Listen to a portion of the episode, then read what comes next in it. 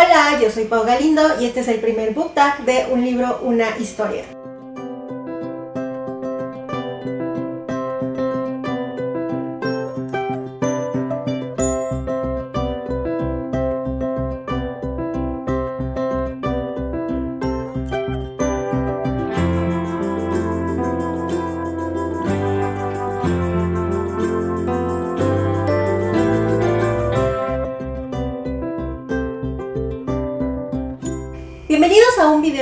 El día de hoy me encuentro grabando el mero 24 de diciembre, que en México se celebra la Nochebuena y mañana 25 Navidad.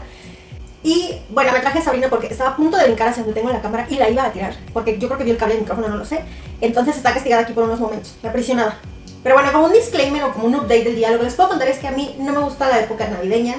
La verdad es que eh, tiene ya muchos, muchos años en que se convirtió para mí en una época no sé, no sé qué sentimiento, quizás nostalgia, no lo sé. Y la verdad es una época que, a diferencia pues de andar como todo el mundo festivo y que las cenas y demás, en mi casa no se celebra como tal, o sea, no se hacen como esos super cenas y demás. Es muy raro que hagamos algo grande. Mucho más, eh, bueno, no todavía antes de la pandemia sí festejábamos un poco en Año Nuevo, Navidad casi nunca, pero no me gusta, no sé, es me pone melancólica, la verdad es una época en la que particularmente a diferencia de el resto del año como que recalco a veces esos sentimientos como de soledad o de melancolía, etcétera, y no me gusta. No me gusta cómo me siento en esta época del año. Y aunque he intentado cambiarlo y demás, sigue siendo una época que no disfruto. La verdad es que nunca me me he sentido así como que, ay, súper festivo y que los adornos y demás. Compro y hago todo esto de los adornos en la escuela por los niños o a veces los regalos por mi familia o así, pero no es algo como propiamente como muchas personas que realmente esperan esta época del año y les gusta, no sé si por las vacaciones, no sé si por lo festivo, no sé si por lo que sea. A mí no me gusta, no me gusta este periodo, salvo porque descanso, porque tengo vacaciones y descanso, eso sí lo agradezco bastante. Y este es el primer año de muchos años que sí me lo tomé en serio para descansar. Que me han pasado tantas cosas como les he contado. No les puedo contar los updates, pero me han pasado cosas en el que he estado así de que ya, estoy harta del mundo, de la vida, de todo. Y eh, este año dije, no quiero hacer absolutamente nada en vacaciones que no disfrute y me he dedicado únicamente a grabar para el podcast, a leer, a ver series y a ver películas. Se acabó. Acostada y comiendo. Es todo lo que he hecho. A veces de que yo normalmente soy un ser humano de que eh, no me la puedo pasar todo el tiempo acostada, que no me la puedo pasar en pijama.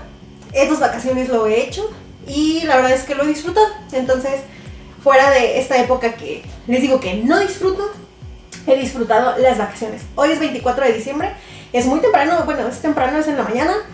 Y después de hacer varias cosas, entre ellas bañar aquí a la señorita, me dispuse a poner la cámara y me puse a grabar para ustedes lo que sería el primer book tag del canal. Se me ocurrió un buen momento porque en otros canales he llegado a ver que hacen estos book tags de eh, fin de año con recuento de lecturas o de medio año, etc. Y siempre se me hacía como muy emocionante algún día yo poder hacerlo. No, no te voy a bajar. Ni lo intentes. Entonces se me hacía muy emocionante y esta vez dije, ¿por qué no? Yo quiero hacer un book tag, vamos a hacer un book tag. Haciendo un recuento de las lecturas. Este año me planteé en Goodreads una meta de lectura de 35 libros que quedé. O sea, quedé porque nomás no la alcancé. No había manera, la verdad es que me fue muy complicado leer más.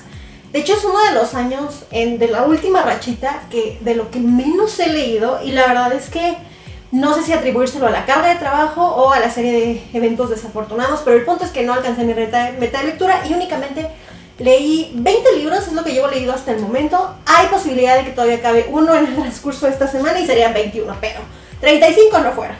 Este book tag, aunque ustedes lo pueden encontrar en un montón de canales y con algunas variantes, yo me puse como a buscar un poquito en internet y el que me gustó, y de hecho me gustó como, como estaba contado, fue de un blog que se llama Momentos de Evasión, así lo encuentran como blog Momentos de Evasión, y la autora se llama Alicia. Le estuve dando por ahí un vistazo a su blog, la verdad es que se me hizo muy interesante y me gustaban las respuestas de ella en ese año. De hecho, tomé por ahí eh, dos recomendaciones para futuras lecturas. pero eh, de ahí saqué las preguntas y son las que vamos a leer a continuación. Les van a ir apareciendo aquí en pantalla los 20 libros que yo llevo leídos hasta el momento en orden, que fueron los libros que van a participar en el Book Si ustedes quieren ver las reseñas completas, las pueden encontrar en mi Goodreads, a mí me encuentran como Pau Galindo o también me pueden encontrar en mis redes sociales como eh, Pau Galindo o arroba soy un bajo Pau Galindo. Ahí también en mi Instagram están las reseñas o arroba los libros de Pau. Que de hecho me falta subir la última, pero bueno.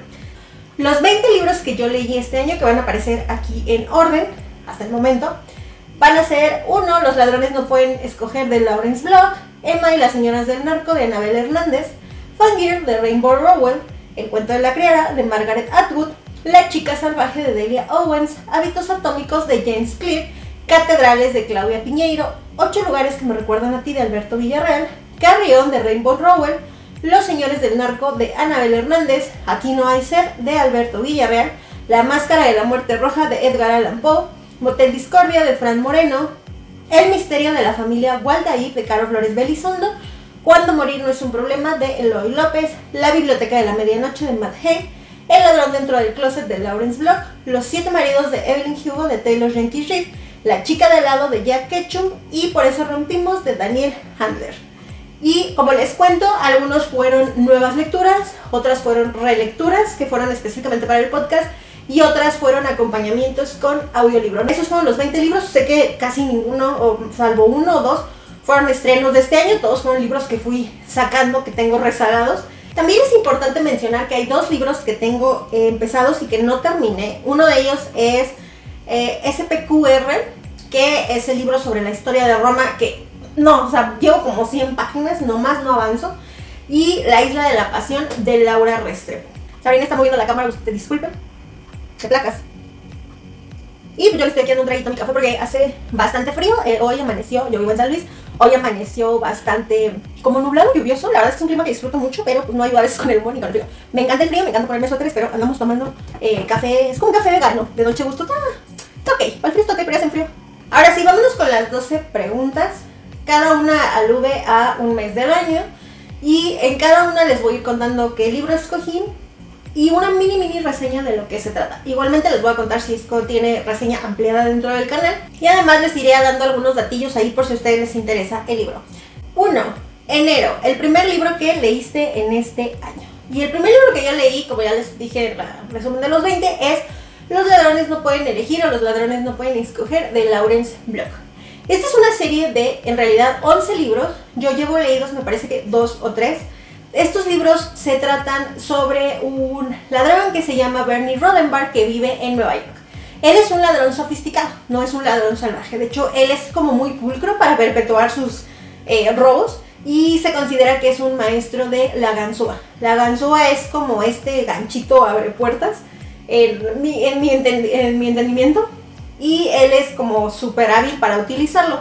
Esta serie de libros yo la conocí cuando estaba en prepa, en la biblioteca en la que, creo que ya les había dicho, no me acuerdo, en la biblioteca de mi prepa, eh, yo descubrí, me parece que es unos, no sé, seis o siete de estos libros, no sé, que eran once hasta hace poco, y de esos libros yo los empecé a leer y la verdad es que los disfrutaba muchísimo. Nunca los he encontrado en ninguna librería en español, ni siquiera en Amazon me muero por tener la colección porque se me hacen muy buenos y muy entretenidos. Son libros súper cortitos de unas 200 páginas cada uno y se te va en corto porque de lo que se trata es de algún misterio o algún crimen en el que Bernie haya participado. En este caso de los ladrones no pueden escoger, eh, le encomiendan a Bernie que se tiene que robar un estuche, una caja azul de piel. Entonces él por ciertas cuestiones pues le piden o que perpetúe este crimen él decide que sí lo va a realizar y él es como muy meticuloso y minucioso al momento de planear el momento de sus atracos. Por ejemplo, él te explica que el tipo de eh, cerraduras, o te explica eh, cómo fijarte si la casa está sola, o te explica cómo no dejar evidencia, o ese tipo de cosas que si lo utilizas para mal, pues a lo mejor te, sirve ahí como un dato para perpetuar algún robo, por ejemplo. Y en todos los libros, de hecho, de los que me acuerdo, te dan muchísima información y eso es lo que lo hace como muy interesante. Bueno, en este le encargan robar esta caja. Él llega al departamento donde tiene que robar la caja, anda ahí buscando lo que le encomendaron que tenía que buscar y resulta que escucha que llega gente y en eso me parece que llega la policía. El punto es que eh, él se encuentra ahí, encerrado en alguna parte de la casa, Cuando sale se da cuenta que la policía andaba ahí y que hay un cadáver. Cadáver que evidentemente él no, pues no asesinó, ¿verdad? Entonces él no sabe qué pasó. Y ahora, durante los diversos capítulos, vamos a descubrir qué era lo que contenía la caja, quién era este cadáver que encuentra, por qué estaba ahí, por qué llegaron los policías. Y pues él va a tratar de limpiar su nombre. A grandes rasgos de eso se trataría. Y algo muy interesante es que tienen como nombres muy curiosos. Por ejemplo, eh, de hecho, bueno, yo me acuerdo de esta que era el, el, ladrón que no puedes coger, el ladrón en el armario, el ladrón que pintaba como no sé quién, el ladrón que parecía no sé qué. Entonces siempre es el ladrón tal y muchos están referenciados o con alguna cuestión de arte o con alguna cuestión parecida. Este autor, Lawrence Block, lo que hace interesante es que, por ejemplo, tiene esta saga de 11 libros y el protagonista es eh, Barney entonces vamos a ver todas las aventuras de él. Y luego tiene otras con algunos otros personajes así. Entonces, la verdad es que cada caso es muy interesante porque son historias bien chiquititas. Y entre el ingenio y el humor, ah, por esto también Bernie Roddenberry es como súper seductor con las mujeres, entonces entre, lo que liga con las mujeres y lo que es súper listo y cómo va a cometer el asalto y es como todo este crimen redondo, la verdad es que te mantiene entretenido de principio a fin, a mí nunca me aburren. Y a veces cuando digo así de, ay, quiero algo como entre libros, ligerito, estos ahorita me han parecido una, una buena eh, lectura entre lecturas. Y les recomiendo muchísimo. Y si alguna vez, si ustedes están viendo esto en el año 2030 y saben dónde puedo encontrar los libros de Lawrence Block en español, por favor díganme porque me gustaría tenerlos. Número 2. Febrero, el libro más corto que leíste en este año. Y aquí, aunque leí varios libros cortos, la verdad es que va a parecer trampa, pero el más más corto que leí fue un cuento que leí en digital y en audiolibro y es La Máscara de la Muerte Roja de Edgar Allan Poe.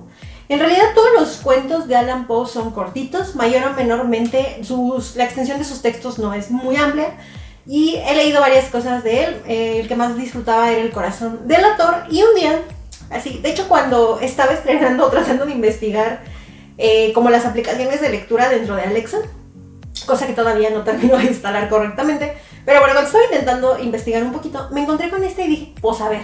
Entonces me puse a verlo porque ya ven que le dices, Alexa, léeme un libro y no sé qué. Bueno, estaba intentando hacer eso y Alexa escogió este libro para mí. Entonces, pues me lo aventé. Yo lo iba siguiendo, lo estaba escuchando en audiolibro, lo estaba buscando en la Kindle, estaba viendo cómo funcionaba este PEX. Y la verdad es que está porque es un cuento como de estilo gótico, no diría que terror. Este cuento se escribió en 1842 la extensión es súper cotita, son de que menos de 10 páginas si no me equivoco. Y se trata de un príncipe que se llama el príncipe próspero. Él vive en su reino y un día se entera que a su reino llega una plaga. Esta plaga pues amenaza con enfermar a la ciudadanía, entonces él decide encerrarse junto con su corte en el castillo, en la abadía, no. Y así transcurre tiempo y dice, en lo que se va esta peste, nosotros aquí resguardados estamos, aquí no nos va a tocar la peste, no nos va a pasar nada. Mientras, pues al pueblo que se lo cargue el payaso. Entonces, eh, pasan meses y un día, tras muchos meses de encierro, él decide hacer como una fiesta, como un banquete para su corte. Y hacen como una mascarada o algo por el estilo. Él adorna el castillo, adorna el lugar donde viven y decide eh, decorar o pintar siete habitaciones, cada una de diferente color.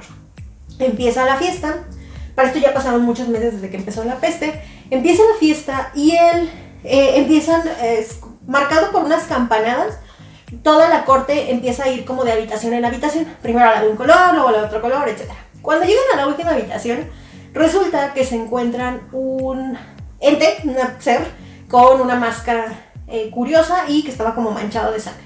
El príncipe próspero decide encarar a este ente como de no, no le vas a hacer nada a mi corte y pues el final es eh, inevitable o digamos que lo que ya esperábamos. Este es un cuento que escribió Edgar Allan Poe como eh, alusión a lo inevitable de la muerte. Está muy cortito y está como misterio, como, sí, como misterioso. Yo me gustó escucharlo en audiolibro, la verdad es que en este caso la, la voz o la narración que tenía Alexa me gustó bastante. Y pues ahí por si le quieren echar un ojo y alguna vez han leído algo de Edgar o más bien si no han leído nada y pues quieren echarle como una vistita, este está ok, aunque mi fax sigue siendo El corazón del autor. Número 3. Marzo, escritora favorita. Aquí sería como alusión a que en marzo se celebra el Día de la Mujer, entonces por eso escogemos a una eh, escritora que sea mujer. De las que yo leí este año, que está Anabel Hernández, Rainbow Rowell, Delia Owens, Claudia Piñeiro y no me acuerdo si hay alguna otra. Yo escogí a Delia Owens. Cuando leí La chica salvaje me gustó muchísimo y esa es mi respuesta para esta pregunta. Igualmente les hago el comercial para que vayan a buscar en los videos del podcast porque ya hay una reseña amplia de La chica salvaje. La chica salvaje se trata de una niña que se llama Kia Clark que vive en Cove, que es una como comunidad de pescadores que está en Carolina del Norte si no me equivoco. La historia se desarrolla en dos líneas. Las dos líneas, una empieza en 1952, la otra no me acuerdo en qué año, 1969, pero las dos concluyen en 1970. Y vamos a conocer la historia de vida mayormente de esta chica. Cuando ella era muy pequeñita, cuando ella tenía 6 años, que es cuando empieza la narración, nosotros vemos el contexto de Kia en el que tenía una mamá, un papá y hermanitos. Y eh, su papá era como pues pues sí, se puede decir que medio alcohólico y a lo mejor como que no tan buen padre de familia. Y la mamá ya estaba como un poco cansada de eso y la mamá decide abandonarlos. A partir de ese momento, aparte de abandonarlos la mamá, también los hermanos empiezan a ir de la casa y por último el papá. Y es así como esta morrita se queda sola ahí en medio de la marisma y tiene de que 6, 7 años y a partir de ese momento va a tener que sobrevivir por sus medios. Va a tener que aprender a convivir con la naturaleza para subsistir, para comer para vestir, para lo que sea. Y nosotros la vamos a acompañar como en ese conocimiento de todo el entorno natural que la va rodeando. Eh, ella, por lo mismo, que vive como alejada y que la sociedad, o el pueblito, vaya, porque ella estaba como en la marisma y luego está como el pueblito. El pueblito en realidad nunca la ayudó y la fue como relegando, pues la dejaron a su suerte y ahora la llaman la chica salvaje. Ella crece y conoce a dos personajes, uno se llama Tate y el otro se llama Chase. Eh, Tate es el primer chico que se acerca como a ella, que sería como el primer amor de Kia. Y por el otro lado, Chase era como el típico chico popular del pueblo, que era como, jugaba como americano y así. Y eh, aquí inicia la segunda línea de la historia porque un día Chase aparece muerto, hubo un accidente o algo pasó y pues ahí está su cadáver. Entonces, por la relación o por lo que ya sabían que se juntaba con Kia, deciden culparla a ella de que ella es la culpable de ese asesinato y empieza un juicio horroroso en contra de Kia por la muerte de este chico. Entonces empieza, vamos alternando entre cuando ella estaba pequeña y lo que está pasando ahorita en el juicio. Ella, eh, cuando es detenida y así, se le asigna un abogado de oficio y pues vamos conociendo como detalles de su vida a partir de lo que va pasando también en el juicio, hasta que la línea concluye y terminan las dos líneas de la historia. Sabemos, sí sabemos qué pasó con el crimen, sabemos si ella es culpable o no, qué pasó con su amor de la infancia, cuántos años tiene, etc. Y es como toda la historia de vida de esta chica. A mí la verdad es que me encantó el libro, me gustó mucho cómo escribe la autora y los invito a que vayan a ver la reseña completa con todos los detalles y con toda la chispa. Pregunta 4. Abril. El mejor libro infantil. En abril, al menos aquí en México, no sé si en todos los países, o más bien no sé en qué países, se celebra el Día del Niño, el día 30 de abril, y por esa razón un libro infantil. Debo confesar que, a diferencia de otros años, este año no leí literatura infantil como tal. Estaba, eh, para empezar, como sacando lecturas para el podcast y buscando como otro tipo de lecturas. Quería como otro tipo de temas que me movieran más, por eso dejé la literatura infantil de lado. Otros años leo más literatura infantil y tengo bastantes buenas recomendaciones que espero traerles para el próximo año. Pero creo que el libro juvenil que pudiera aplicar sería Carry On de Rainbow Rowell y este libro también ya lo encuentran en una reseña eh, junto con Fangirl de Rainbow Rowell aquí en el canal y los invito a que vayan a buscarla. Para los que no tienen nada de contexto, esta historia sería como un spin-off de Simon y Bass, que son dos personajes que aparecen en unos fanfics que escribe un personaje dentro de otro libro que se llama Fangirl de Rainbow Rowell. Ahí tiene una protagonista que se llama Kat. Y Kat se dedica a escribir fanfics de su eh, saga favorita de magia, de hechiceros, que sería esta de Simon y Y bueno, lo que hizo la autora, Rainbow Rowell, fue tomar como ese concepto que aparece en ese libro y crearles su propia historia. Esta sería una historia tipo Harry Potter de El elegido con una profecía y toda la onda, en donde eh, Simon se supone que es el elegido que tiene que vencer a la Conjurum, de que está atacando como a el mundo mágico y algo por el estilo. Entonces él asiste a la escuela de magia de Warford, donde le toca compartir dormitorio con eh, quien en un primer momento sería su némesis, que es Buzz, y a partir de ahí nosotros vamos a conocer todo este universo de magia. Aquí es importante notar que dentro del fanfic se supone que es una saga de libros como Harry Potter, que son 7, 8 libros, y nosotros en Carry On llegamos al último año de Simon y Bass, es decir, ya pasaron todos los años escolares y nosotros estamos en el último año de escuela. Entonces, a través de detallitos que nos van dando, vamos a ir conociendo todo lo que se supone que ya debemos de haber visto si hubiéramos leído todos los libros, que evidentemente son libros que no existen, pero dentro del universo sí. Entonces, este eh, Inception que está planteado de libro dentro del libro está bien interesante y es un libro que a mí me hubiera gustado leer en mi juventud. Sí tiene como que una onda de magia, con historia de amor, con juvenil y yo lo disfruté muchísimo. Es un libro, señor libro con bigote, tiene, por aquí atrás de mí, tiene 500 y fracción de páginas, 560, 580 páginas. Y se te va muy rápido una vez que le agarras la onda porque está narrado como a varias voces que van brincando. Primero va Simon, luego va Baz, luego va la amiga, luego va, este, no sé, otro personaje, etc. Todo esto que va brincando pues te va ayudando como a unir la historia. Y si ya leíste Harry Potter encuentras un montón de analogías a los personajes o a lo que existe. A mí, esa onda como de magias y hechiceros y brujas siempre me ha gustado, no sé por qué. Mi fan es Harry Potter, Harry Potter Altar Forever pero eh, Carrión encontré algo que dije, ¿cómo no te descubrí antes? Porque no te había leído. Y si me preguntan, es una recomendación juvenil que sí o sí siempre voy a hacer. Dentro de muchas otras, esas de las que les he platicado. Y yo les comentaba que los libros de Rainbow Rowell son todos de ese estilo. No es infantil, es más como juvenil, pero siento que cualquier persona lo puede leer. Y aunque son señores libros, te vas a pasar un muy buen rato. Número 5. Mayo libro con la portada más bonita del año. En muchos países, eh, sobre todo en Latinoamérica, el 10 de mayo se celebra el Día de las Madres. Y por eso en este book tag se escoge como el mes con el libro más bonito, ¿no? Por lo bonito que representa la figura de la mamá. En este caso me debatí.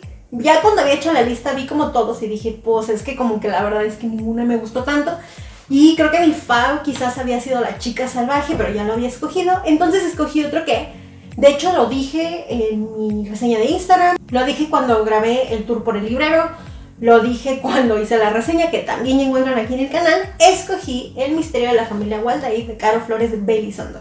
Ese libro, desde que llegó a mí y cuando abrí el embalaje de paquetería, la portada se me hizo súper interesante. Y de hecho, sí les conté que el guapo me dijo, oye, la portada se ve chida.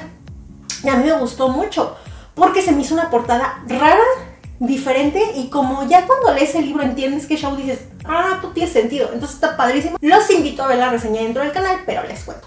El libro inicia cuando eh, recibe una llamada de su hermano Naim, que, al que, con el que no convive mucho, al parecer como que nada más se ven como cierto tiempo que van a comer o así. Entonces le hace raro y dice así como de qué raro que me está hablando, contesta. Y resulta que le había pasado un accidente, habían como acuchillado a su papá que se llama Said y se encontraba en el hospital. Entonces Lía pues espanta, se va con el hermano, llegan al hospital y nosotros vamos a descubrir qué es lo que pasó. A partir de ese momento vamos a ir haciendo saltos en la historia para conocer cuatro líneas temporales o cuatro líneas principales que nos van a dar datos sobre todo el misterio de esta familia. El primero es cómo es que se conocieron eh, los papás de Lía. Ah, ah, no es cierto, o sea, este chico es su medio hermano, me parece. Sí, es el medio hermano, no es el hermano, es el medio hermano.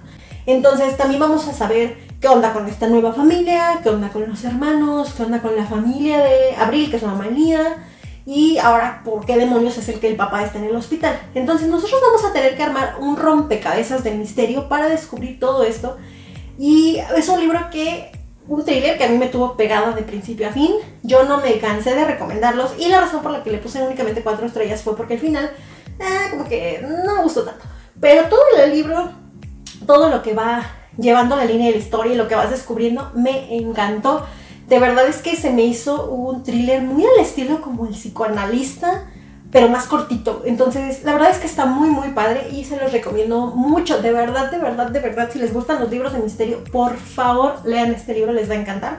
A mí me encantó y yo hice la reseña en colaboración con la autora porque tuvo la amabilidad de mandarme el libro y la verdad es que sorpresota, yo quedé fascinada. Y si Caro sigue escribiendo libros de misterio, yo los voy a estar leyendo porque está buenérrimo. Número 6. Junio. El mejor audiolibro del año. Aquí creo que nada más eh, leí y escuché como tres audiolibros me parece y el que les voy a recomendar ya tienen reseña en el canal y es Hábitos Atómicos de James Clear. Este es un libro que en un primer momento yo pensé que era como de autoayuda y la verdad es que no. Este es un libro que nos va a proporcionar eh, ideas, herramientas, métodos a partir de experiencias, de investigaciones científicas, de datos, la forma o, ese algo en cómo nosotros podemos transformar algo bien pequeñito en un hábito o cómo podemos cambiar nuestros hábitos de raíz y convertirlos en hábitos positivos que pues eventualmente nos vuelvan en mejores personas. Y la neta es que sí suena como medio motivacional, pero al momento que tú estás leyendo el libro y que el autor, a partir de, em, de contarte tu propia experiencia o de relacionarlo con otras personalidades como del cine o con otras personalidades como importantes, es que nos empieza a dar datos para que observemos nuestro comportamiento y a partir de ahí nosotros decidamos así de, ah, sí, yo también hago esto. O bueno, yo no tengo ese hábito, pero tengo este. A mí me hizo realmente revalorar bastantes cosas. No puedo decir que cambié todos los hábitos que me hubiera gustado, pero sí hice unos microcambios a partir de leer ese libro o de entender, más bien de tener como un panorama más amplio de que a lo mejor cosas que yo estaba haciendo, que yo consideraba como, ok, estaban caminando hacia hacer hábitos negativos, entonces cuál era la manera de revertirlos y pues de convertirlos en una conducta un poquito más positiva. Al final de cuentas, eh, tener un hábito como, no sé, ejercicio, comer sano, sueño, sueño saludable, leer, etc. Todas esas cosas que si tú las haces de forma, forma progresiva y les encuentras un beneficio y les encuentras una recompensa, etc., se convierten en hábitos que después ya ni te das cuenta que los estás haciendo. Y la verdad es que es un libro que me dejó mucho aprendizaje, probablemente el libro del que más aprendí este año. Y también se lo recomiendo. Yo por aquí en el canal pueden encontrar la reseña. Número 7. Julio. El libro más largo que leíste este año. Y pues escoge así porque pues se supone que es un mes en el que mayormente hay como vacaciones, entonces quizás tienes chance de leer un poquito más. Aquí, el libro más largo que leí, del cual ya tienen reseña en el canal, es Motel Discordia de Fran Moreno. Sin embargo, yo lo leí en una versión digital que el número de páginas aparece diferente a la versión en física que es menor. Por lo tanto, no voy a hablar de ese, sino voy a hablar del segundo libro más largo en el rack, que este libro sí tiene 568 páginas y se trata de Los Señores del Narco de Anabel Hernández. Bueno, este libro, junto con el otro libro de ella que leí este año, los he intentado trabajar poquito a poquito para traérselos como reseña al podcast. Pero evidentemente son libros muy complicados, con temas muy delicados que hay que tratar con mucho cuidado, que hay que ver qué palabras utilizar, porque si no el YouTube nos tumba el video. Y aparte, pues, uno no se quiere meter problemas, ¿verdad? Entonces, no he encontrado como la manera de sintetizar. Y además es un pero feo de información. Y tengo un chorro de notas y notas y notas y notas eh, en Word que no he terminado de sintetizar, pero en algún punto les voy a traer los libros como reseña. Primer libro es un libro que publicó la autora, la cual mis respetos por los pantalones que se carga, eh, que publicó cuando Felipe Calderón tenía ya cuatro años de haber tomado la presidencia. Y nos cuenta el libro que es una investigación que duró más de cinco años antes de su publicación, en el que la autora se chutó eh, investigaciones policíacas, eh, informes de la DEA, informes de la CIA, se chutó entrevistas personales con personas involucradas, eh, documentos públicos, privados, etc. Y ella se hizo de todo esto para sintetizar la información que nosotros vamos a leer en el libro, que la verdad, debo de confesar que sí está densa de leer. Dentro de mi reseña yo puse que es un libro que no te puedes aventar de rápido porque está arrojando un montón de información que tienes que ir procesando. De la fecha de publicación del libro a la fecha que yo lo leí, ya han pasado un montón de años, por lo cual muchos de los hechos que ella o especulaba o ventilaba ya se corroboró que son verdad. Entonces, eh, afortunado desafortunadamente, y en este sentido, pues ya como yo ya lo leí 10 años después, por así decirlo, pues ya te sabes así como, ah, sí es cierto, ella decía que esto, y sí es cierto, porque ya salió en las noticias, qué tal, etc. Entonces, eh, a mí me dejó esa sensación cuando yo estaba leyendo el libro y me gustó bastante. Bueno, ¿de qué se trata el libro? Principalmente, la autora al momento de publicarlo trataba como de evidenciar que el eslogan del gobierno de este presidente que ya les mencioné, que era la lucha contra el crimen organizado, era una total farsa y que en realidad había grupos del poder atrás protegiendo los movimientos principalmente del cártel de Sinaloa. Entonces, ella, a través de la exposición de todos estos datos, es que intenta mostrar que en realidad, eh, digamos que los, el verdadero crimen organizado eran todos los políticos, empresarios o gente con altas, de las altas esferas, que propiciaba que estas personas criminales pudieran hacer sus operaciones a raíz de ayudarlos o de encubrirlos. Entonces, pues que en realidad el país estaba, sigue estando en un hoyo porque pues todo es un círculo, una pantalla que a veces nos muestran en la tele y que no es cierto. Por ejemplo, ella toma de manera muy amplia el caso de eh, Joaquín Guzmán, que pues nosotros conocemos como el Chapo, en el que ella platica desde su infancia hasta, o sea, bueno, sus inicios, hasta su fuga eh, del penal, que es una fuga muy sonada por la forma en la que lo hizo. Y ella dice que ni siquiera eso es real, que la verdad es que estuvo ayudado. Y pues nos cuenta cómo es que se supone que sí pasó en realidad. Entonces, no nada más de él, sino también nos va, él es el principal, pero pues nos va dando como datos de otras personalidades como de este medio, este, que si nosotros no vivimos abajo de una piedra y vemos las noticias, pues son nombres que nos van a sonar, sobre todo pues si vivimos en México, porque pertenecen a las principales eh, organizaciones de este tipo, pues de nuestro país. Y en este sentido algo muy curioso que me pasó fue que yo me acerqué a los libros de esta autora, primero por el de Emma, del cual ahorita les voy a platicar, y después leí este, pero yo ya había visto la serie que sale en Netflix de Narcos, que aunque es un novelón, sí te va dando bastantes datos, eh, digamos, de cómo se fueron dando las cosas. Entonces, cuando yo estaba leyendo este libro, yo decía, ah, esto salió en la serie, ¿sabes? Entonces, como que iba haciendo un match, iba haciendo relación. Y pues me gustó, lo disfruté y me ayudó a tener un entendimiento o un criterio más amplio sobre este tema. Que como les comento es muy complicado y pues por las tres palabras que dije, a ver si YouTube no me sanciona el video.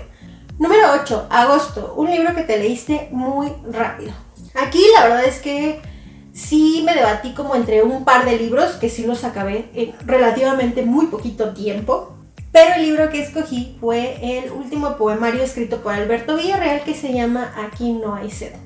Este libro lo compré un día, así, andaba en el centro y en la librería morado con amarillo iba yo pasando, andaba con mi mamá y ya lo habían, este, ya había llegado en la mesa de novedades y a mí, los libros de Alberto Villarreal anteriormente, por alguna razón, no sé por qué, me gustan mucho, los disfruto mucho, aunque no soy fan de sus poemarios. Yo había visto que este era poemario y dije, pues si ya tengo los demás, pues compramos este.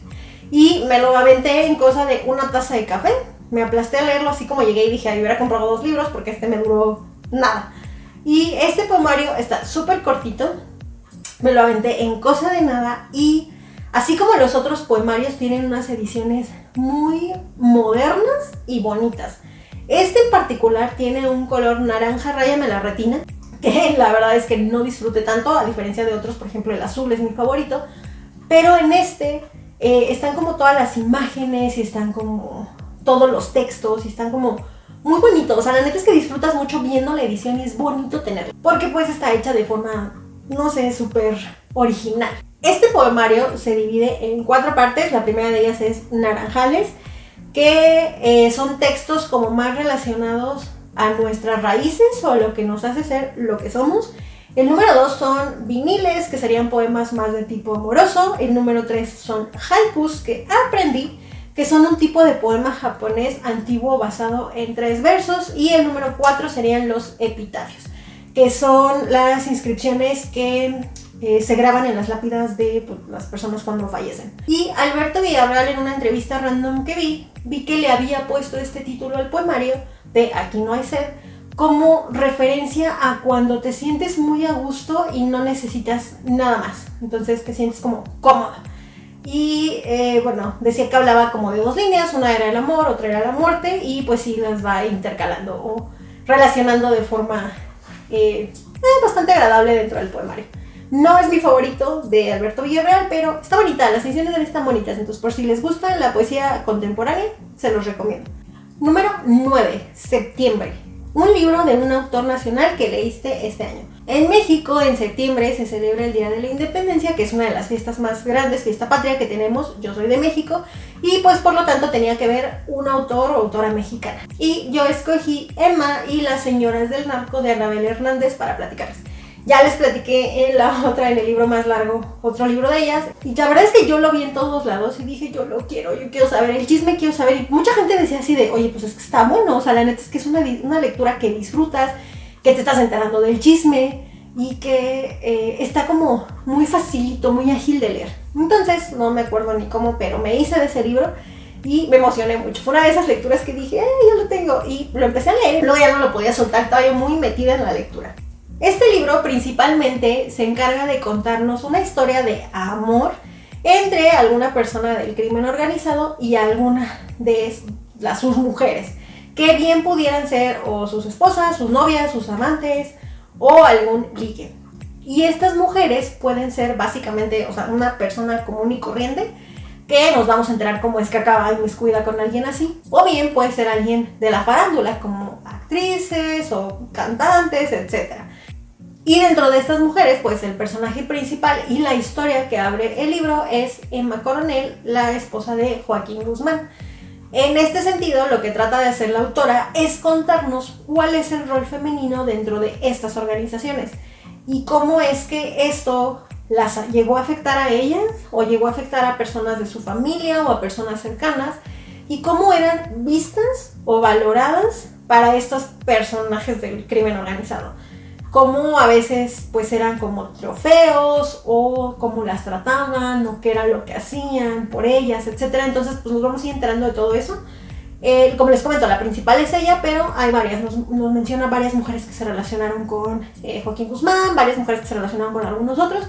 Y dentro de ellas, pues la verdad, está interesante el chisme de irnos conociendo de que, ah, es que esta actriz, ah, es que esta persona. Nada más. Número 10, octubre un libro de terror que leíste. Y pues aquí solamente leí un libro de terror en el año y ese ya se encuentra la reseña aquí en el canal y se trata de La chica de al lado de Jack Ketchum. Este libro se publicó en 1989 y está basado en un caso real que este autor novelizó. Aquí la historia es contada por David, quien es vecino de Ruth y de sus hijos. Y resulta que un día a esa casa, en ese pueblito, que la historia está contada en 1950 y algo, en ese pueblito llegan a vivir eh, Susan y Mela. Y pues como todos ahí se conocen, pues es como novedad que estas chicas lleguen a casa de la familia Chandler. Y es a partir de la voz de David que nosotros vamos a conocer la historia de terror que le sucede principalmente a Megan, porque a partir de que llega a esa casa en ese verano, porque sus papás murieron y ahora su tía Ruth se va a hacer cargo de ella, es que le empiezan a pasar por múltiples razones una serie de abusos y de tortura que terminan en la muerte de esta chica. Esto está basado en el caso de Sylvia Likens, que fue un caso que pasó en Indiana, que fue muy mediático porque ah, había una señora que se llamaba eh, Gertrude algo, el apellido está bien difícil de pronunciar, y ella estuvo al cuidado de estas dos chicas, de Silvia y de su hermana, por, razones que no entendemos, que sus papás pues la encargaron ahí, etc. Entonces, eh, ella empieza a cometer igual una serie de abusos y torturas. Ella orquestaba a sus hijos y a los chicos que vivían en la calle a que hicieran lo mismo con esta chica, con Silvia. Y pues el caso se destapa cuando la policía pues la descubre ahí muerta en el sótano y de entonces empiezan a ver por qué fue lo que pasó y declaran a esta mujer horrible culpable de este crimen. Ya que Chum toma esa historia, la noveliza un poco, le cambia algunos detalles y nos entrega La chica de al lado. Que si bien es un libro basado en un hecho real, es muchísimo más atroz, como les decía, estar viendo algo que puede cometerle un humano a otro ser humano. Realmente es, no sé, es de no creerse. Y eh, pues no tiene fantasmas, ni tiene aliens, ni tiene nada. Tiene a una señora haciéndole daño a una niña. Entonces, no sé, es, es raro. Y es raro decir que te gusta por el tema del que trata, pero es un libro que me gustó bastante. A mí me tenía muy atrapada y desde que lo empecé a leer te da como una sensación rara por lo que le están haciendo, pero la forma en la que está contado está muy bien hecho porque David nos está dando la narración y llega un punto en el que nos dice así, no, ya no les puedo contar esto, pero pues imagínense lo que pasó. Entonces, pues nos lo deja nuestra imaginación y luego vemos los resultados de, y luego vemos otro pedazo de tortura y así sucesivamente. Y todo el tiempo estás muy metido y quieres saber que, ya sabes en qué acabas y conoces el caso real, pero pues quieres saber qué le va a pasar a esta chica y cómo es que le pasó y por qué, etcétera. Y es una lectura que es extraño decir que disfruté, pero que sí me entretuvo bastante. Número 11. Un libro que tienes que acabar antes de fin de año, porque pues noviembre es un mes antes de diciembre. Y aquí les comentaba al inicio que tengo dos libros empezados que pues no veo claro para terminar. Uno de ellos, espero si terminarlo, es La isla de la pasión de Laura Restrepo, que es una crónica novelada de un hecho eh, real que sí pasó aquí en México. Y no tengo todos los detalles porque pues no lo he acabado de leer. Sé lo que supe cuando me emocionó el libro y dije, ah, yo lo quiero. Y una mini investigación que hice como para ver así de, ¿a poco sí pasó? Y vi como del caso y dije, oh, ok, nada más. Y por lo que llevo del libro, que son como 120 páginas, lo que llevo más o menos. Este libro yo lo tengo desde hace tiempo y como empecé primero leyendo Delirio de Laura Restrepo, que es uno de los videos que ya está aquí en el canal que tiene eh, críticas mixtas porque nosotros lo leímos en un momento no adecuado, todavía me tocó reseñarlo con mi querido Richard y no sé, como que ninguno de los dos le agarró el gusto. Realmente nos causó esa sensación, ¿no? O sea, lo que sentía una de las protagonistas, como esta onda del delirio y de cómo sabes que no estás entendiendo nada, esa sensación nos dejó el libro en ese momento y bueno, tiene críticas mixtas. El punto es que yo tenía ya la isla de la pasión y dije, ay, si no me gusta, o sea, si realmente esta autora no es para mí. Y entonces, eh, un día dije, vamos a ver, y si no, pues lo dejamos. Y empecé a leer La Isla de la Pasión y me gustó. O sea, hasta ahorita la lectura va ok, está tranqui. Es un tipo de lectura para mi gusto lenta, pero eh, sí me va dando los suficientes detalles dentro de la historia. A mí la crónica no es de mis géneros favoritos, pero pues está, lo que llevo hasta ahorita está entretenido. El libro se sitúa en el año de 1908, si no me equivoco, y está contextualizado en México. Existe el protagonista que es eh, Ramón Arnau, que por X razón se casa con una morra que se llama Alice. Y por X situaciones de su trabajo es mandado por órdenes del presidente de entonces, que era Porfirio Díaz, a una isla, que es la isla Clipperton, que toma ese nombre por eh, un pirata que guardaba ahí sus cosas, algo por el estilo.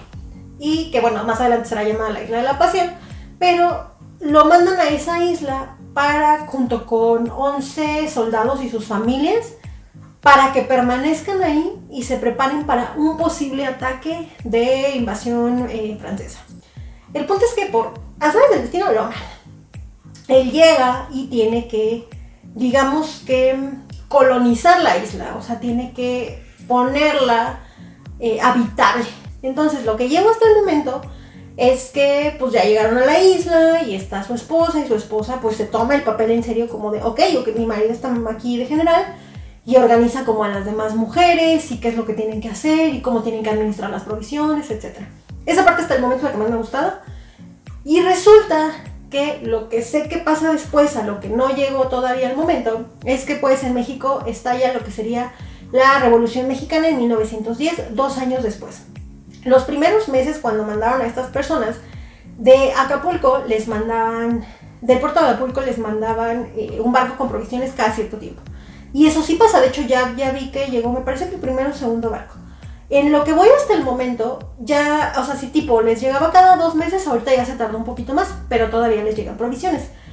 Empieza a alejarse o distanciarse el tiempo en el que les llegan las provisiones, porque pues en México se viene el conflicto, por lo tanto, pues hay cosas más importantes de que preocuparse acá y se les olvidan las personas que habían mandado a la isla. Y las personas de la isla, por lo que sé, del caso real y de cuando me eh, vi de qué se trataba el libro, pues es que empiezan a ver de que, oye, ya no tenemos recursos, ¿cómo le vamos a hacer? Y empiezan a administrar lo que tienen hasta que se les empiezan a acabar. Y pues ya la gente, digamos que está encerrada en una isla, en un espacio muy pequeño. Se empiezan a hartar de ellos, se empiezan a quedar sin comida. Entonces la convivencia se vuelve muy complicada y pues obviamente algunos de ellos terminan muriendo, etcétera, hasta que un día un por lo que sé en el caso real, un barco llega y rescata a las últimas mujeres y niños sobrevivientes. Y pues nos enteramos de qué es lo que pasa. Cuando Laura Restrepo, por lo que sé, se enteró de eso, pues decidió eh, hacer una investigación y convertirla en una novela. Y pues así es como nace La Isla de la Pasión, que les comento ese libro que espero terminar antes de que termine el año. Si me chifla lo suficiente, pues ya les traeré reseña para el podcast. Y por último, 12 diciembre, un libro con un gran final. Aquí iba a escoger La chica salvaje, pero ya la había escogido.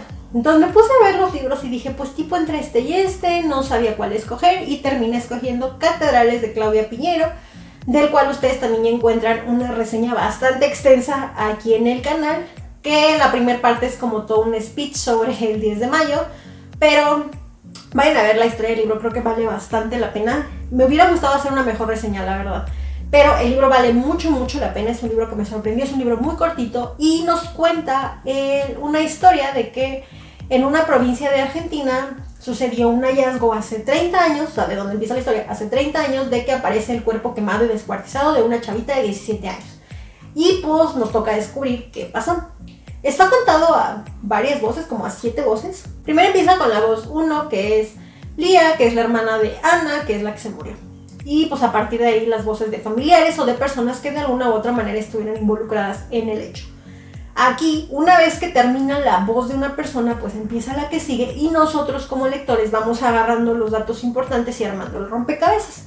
En este sentido, eh, se supone que el papá de esta chavita cuando se llevó a cabo el, digamos que el suceso, pues los policías investigaron ahí como cala y se va, el caso se cerró, no encontraron culpables, la hermana, que es Lía, está súper enojada por esto porque no encontraron al culpable de, lo, de, de, quien mató a su hermana y pues eso de cierta manera quiebra eh, a la familia. Las hermanas son tres, eran Lía, Ana y Carmen. Lía, después del cierre de la investigación, se muda a vivir a otro lado. Ahí coincide con otra persona que tiene relación con su familia, pero ella en un primer momento no lo sabe. Y bueno, vamos así alternando las narraciones hasta nosotros ir sabiendo pues qué pasó. Eso sería todo por el primer book tag del canal. Espero que les haya gustado y que a lo mejor hayan encontrado uno o un par de libros que agregar a sus próximas lecturas. Yo les invito a que sigan al podcast en todas sus redes sociales, un libro, una historia, arroba podcast de libros, en Facebook, en Twitter, en Instagram, en YouTube. Si se encuentran aquí, por favor, por favor, por favor, si están viendo este video y no se han suscrito, por favor, suscríbanse al canal porque me van a ayudar muchísimo. Y pues si les gusta el video o les gustan algunos otros videos, pues denle like, compártanlo, pónganlo de fondo y les voy a agradecer muchísimo. Y al inicio del video les dije cómo me pueden encontrar a mí en mis redes sociales. Eso sería todo por este video. Nos escuchamos, ya saben que no sé cuándo, con alguna otra reseña, algún otro book tag o a ver qué se me ocurre para un libro, una historia. Bye.